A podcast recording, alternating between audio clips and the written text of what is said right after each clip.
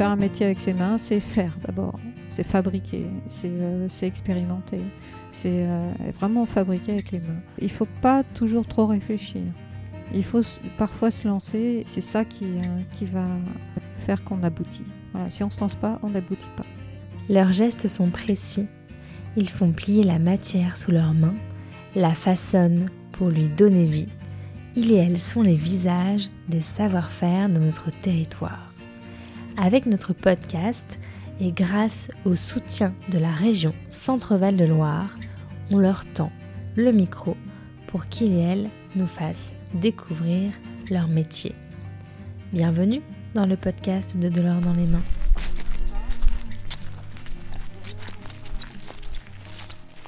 À partir de la terre qui se trouve sous nos pieds, on peut faire apparaître des objets comme des assiettes, des pichets, des bols, des tasses.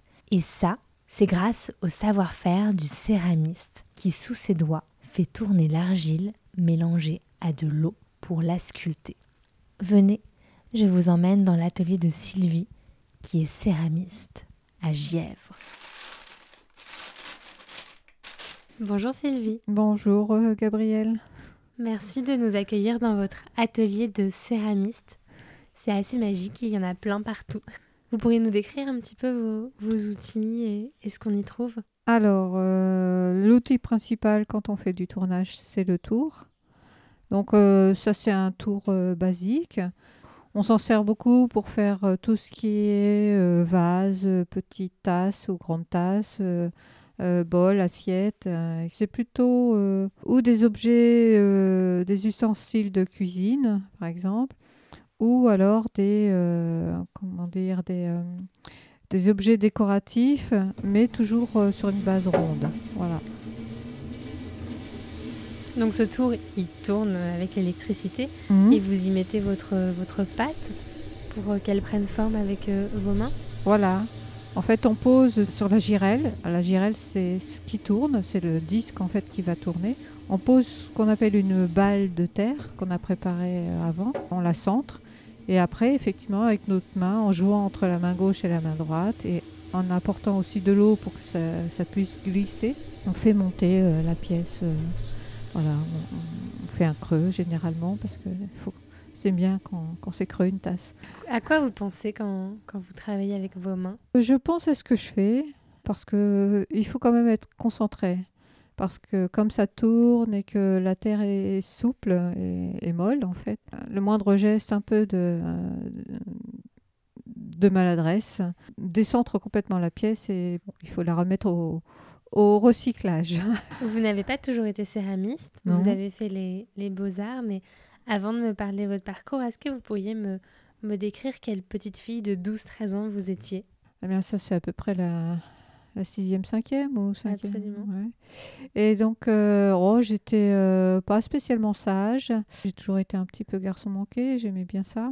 Je, effectivement, j'aimais bien tout ce qui était travaux manuels, etc. La seule chose que j'aimais pas, c'était les langues à l'école. Euh, Mais sinon, j'ai- j'aimais bien expérimenter, en fait. Euh, Déjà à l'époque, c'est pour ça que j'aimais bien la physique-chimie, parce qu'on faisait des expériences. J'aimais bien euh, le MT parce qu'on travaillait euh, des matières, etc.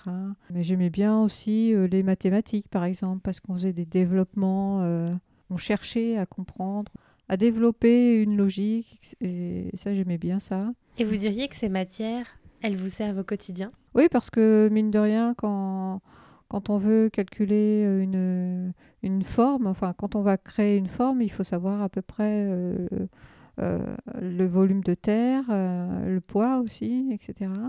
Donc euh, ça, et puis le jeu des couleurs, euh, la transformation aussi euh, des pigments euh, en émaux, une fois qu'elles sont cuites, en fait, les pièces changent de couleur.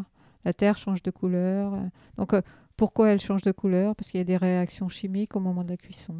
Vous, vous recevez de la terre, je la vois derrière vous. C'est des blocs de, terre, on dirait presque de la, de la poudre, c'est de l'argile? Alors, c'est c'est pas que de l'argile généralement, c'est euh, aussi d'autres apports. Quand on va chercher une terre euh, dans, dans, la, dans la carrière, elle est déjà un peu mélangée. C'est- de l'argile qui est composée de différents éléments. C'est pour ça qu'elles ont des couleurs différentes. Euh, il y, a, y, a des éléments qui vont aussi leur donner des couleurs. Celle-ci, elle va devenir blanche à la cuisson et celle-ci va devenir encore plus rouge. Voilà. Celle-ci, elle est complètement noire quand elle cuit. C'est quand même formidable de se dire qu'on fait apparaître des objets sur Terre à partir de ressources locales qui sont sous nos pieds, de la Terre. Mmh. Bah en fait, c'est pour ça que la céramique est, un des plus vieux métiers du monde, contrairement à ce qu'on croit. Et, c'est aussi parce que la céramique est un élément qui est imputrescible. C'est pour ça qu'on en retrouve euh, des éléments très très vieux. Euh, et que parfois aussi on peut dater des sites archéologiques grâce aux tessons de céramique. Une fois que qu'elle arrive cette terre chez vous, vous le mélangez avec de l'eau. Comment ça se passe la préparation? Alors, elle est déjà plus ou moins prête. J'ai juste à la remalaxer un petit peu pour la réassouplir. On ajoute de l'eau au moment du tournage parce que on, a besoin qu'elle glisse entre nos mains pour pouvoir euh, la, monter. Et elle monte comme ça, en la tenant, en la fixant. Le jeu, c'est voilà, c'est d'arriver à avoir une prise sur elle tout en la laissant glisser et en lui donnant une forme. Après, on va attendre qu'elle sèche un peu et on va faire ce qu'on appelle le tournassage. Donc le tournassage, ça nous permet de faire le pied, on la retourne, on fait le pied, on l'affine un petit peu, et puis voilà, là la, forme est là. C'est intéressant parce que c'est, il y a aussi, mine de rien, il y a une grande diversité de formes possibles. Mm. Donc vous êtes très créative. Oh bah j'essaye. et justement, quand on va dans votre showroom, euh, je trouve que c'est assez impressionnant de voir euh, vos inspirations qui peuvent être très différentes. Mmh. Vous dessinez aussi sur, euh, sur vos, vos assiettes, vos bols. Il y a des couleurs très du bleu, du vert, du, mmh. du beige. Il y a des choses qui vous inspirent? Oui, la, la nature m'inspire beaucoup déjà. Pas en tant que nature décorative, mais vraiment en tant que nature vivante. C'est inspirant, c'est chaque chose chaque jour est différent, en fait. La nature elle-même est très créatrice. Et donc ça, c'est une première cuisson. Voilà. Qui va durer combien de temps? La terre qui est noire, euh, je la monte très lentement en température parce que sinon, elle, euh, a tendance à, faire des bulles euh, ou à craquer, etc. Elle est, elle est très, très compacte, donc elle a besoin de temps. Donc elle peut monter en température. La première cuisson, je crois qu'elle elle dure 16 heures. Et après, il faut le, à peu près le même temps pour euh, refroidir le, refroidissement. On n'ouvre pas le four quand euh, c'est encore chaud. Et pour la deuxième cuisson, elle met 27 heures, par exemple. Alors qu'une une, une, terre un peu moins complexe, en 8 heures, on peut monter la première température et en 12 heures, on monte la deuxième température, enfin la deuxième cuisson. Et entre mmh. la première et la deuxième cuisson, il y a l'émaillage. Mmh. Voilà. Donc ça veut dire que vous plongez votre pièce dans un liquide pour le colorer. C'est un ah. peu la procédure de la teinturerie en fait pour le textile. Alors ça dépend. L'émaillage, on peut la faire au pinceau, on peut la faire euh, au trempage, on peut la faire au pistolet, on peut la faire euh, un peu comme on veut. En fait, à la poire aussi, parce qu'il y a des poires où on met le, le, liquide dedans et ça fait, ça fait une, euh, comment dire, on peut dessiner avec et ça fait des petits, euh, des petits bourrelets euh, sur la, terre, qui, euh, enfin sur la pièce, qui, qui font un peu du relief. Moi, je, grave aussi mes objets au moment où la terre est sèche. Avec une pointe sèche, je, je, fais, je fais les dessins en fait. Et après, j'ajoute la couleur. La question de bien vivre de son, de son art, de son artisanat, mhm. ce sont des freins qui ont aussi contribué au fait que beaucoup de jeunes ne choisissent pas ces voies.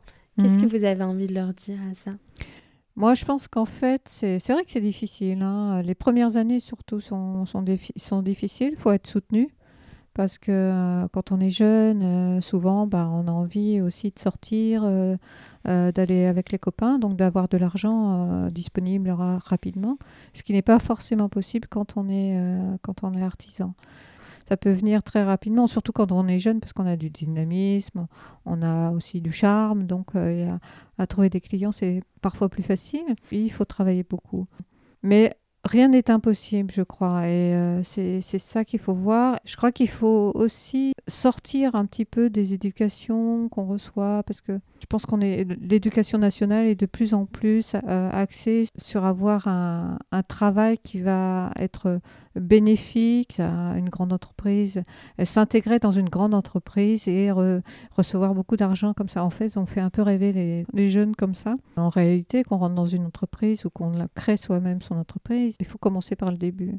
Voilà, il faut aussi sortir du, du, du fait qu'on a voilà du schéma d'avoir envie de euh, d'être tout de suite euh, plein d'argent quoi.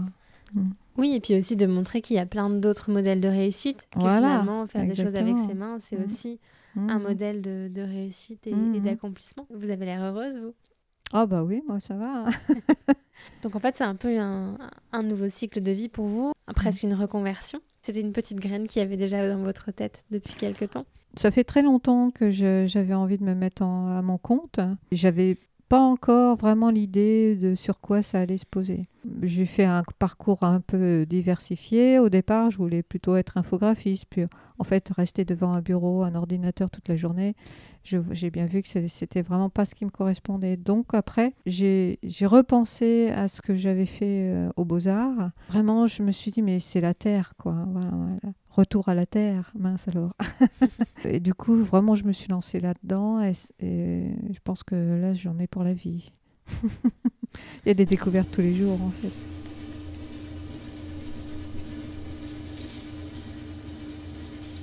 Et vous avez refait une formation pour ça?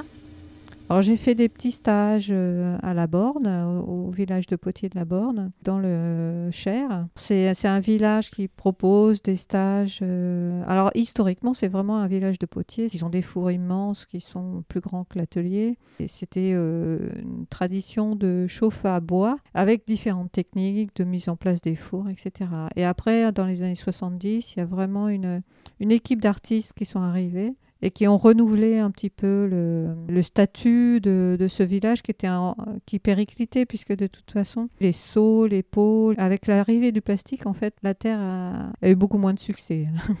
Donc si un des jeunes qui nous écoute a envie euh, de, de tester la céramique, il peut, il peut aller euh, ah aux ateliers de la Borde. Voilà, oui. Et justement, qu'est-ce que vous avez envie de dire à cette jeune génération qui est au collège ou au lycée et qui pourrait avoir envie de, faire un métier avec ses mains? Eh bien, faut le faire. Voilà. Et de toute façon, c'est vrai que euh, faire un métier avec ses mains, c'est faire d'abord. C'est fabriquer, c'est euh, expérimenter, c'est euh, vraiment fabriquer avec les mains. Donc, il ne faut pas toujours trop réfléchir. Il faut parfois se lancer et, c'est ça qui va faire qu'on aboutit si on ne se lance pas, on n'aboutit pas. Merci Sylvie. Mais je vous en prie. Et voilà, fin de l'épisode. C'était un podcast de l'or dans les mains avec le soutien de la région Centre-Val de Loire. Merci à Malo de Saint-Venant pour le montage et à Oscar Meurer pour la musique. De l'or dans les mains est une association qui a pour mission de sensibiliser la nouvelle génération aux métiers manuels. Nous concevons des outils pédagogiques comme ce podcast pour faire découvrir aux jeunes ces métiers et nous intervenons dans les établissements scolaires avec les artisans du podcast pour susciter des vocations. Vous pouvez nous suivre sur les réseaux sociaux, vous abonner à notre newsletter et même adhérer à notre association. À très bientôt!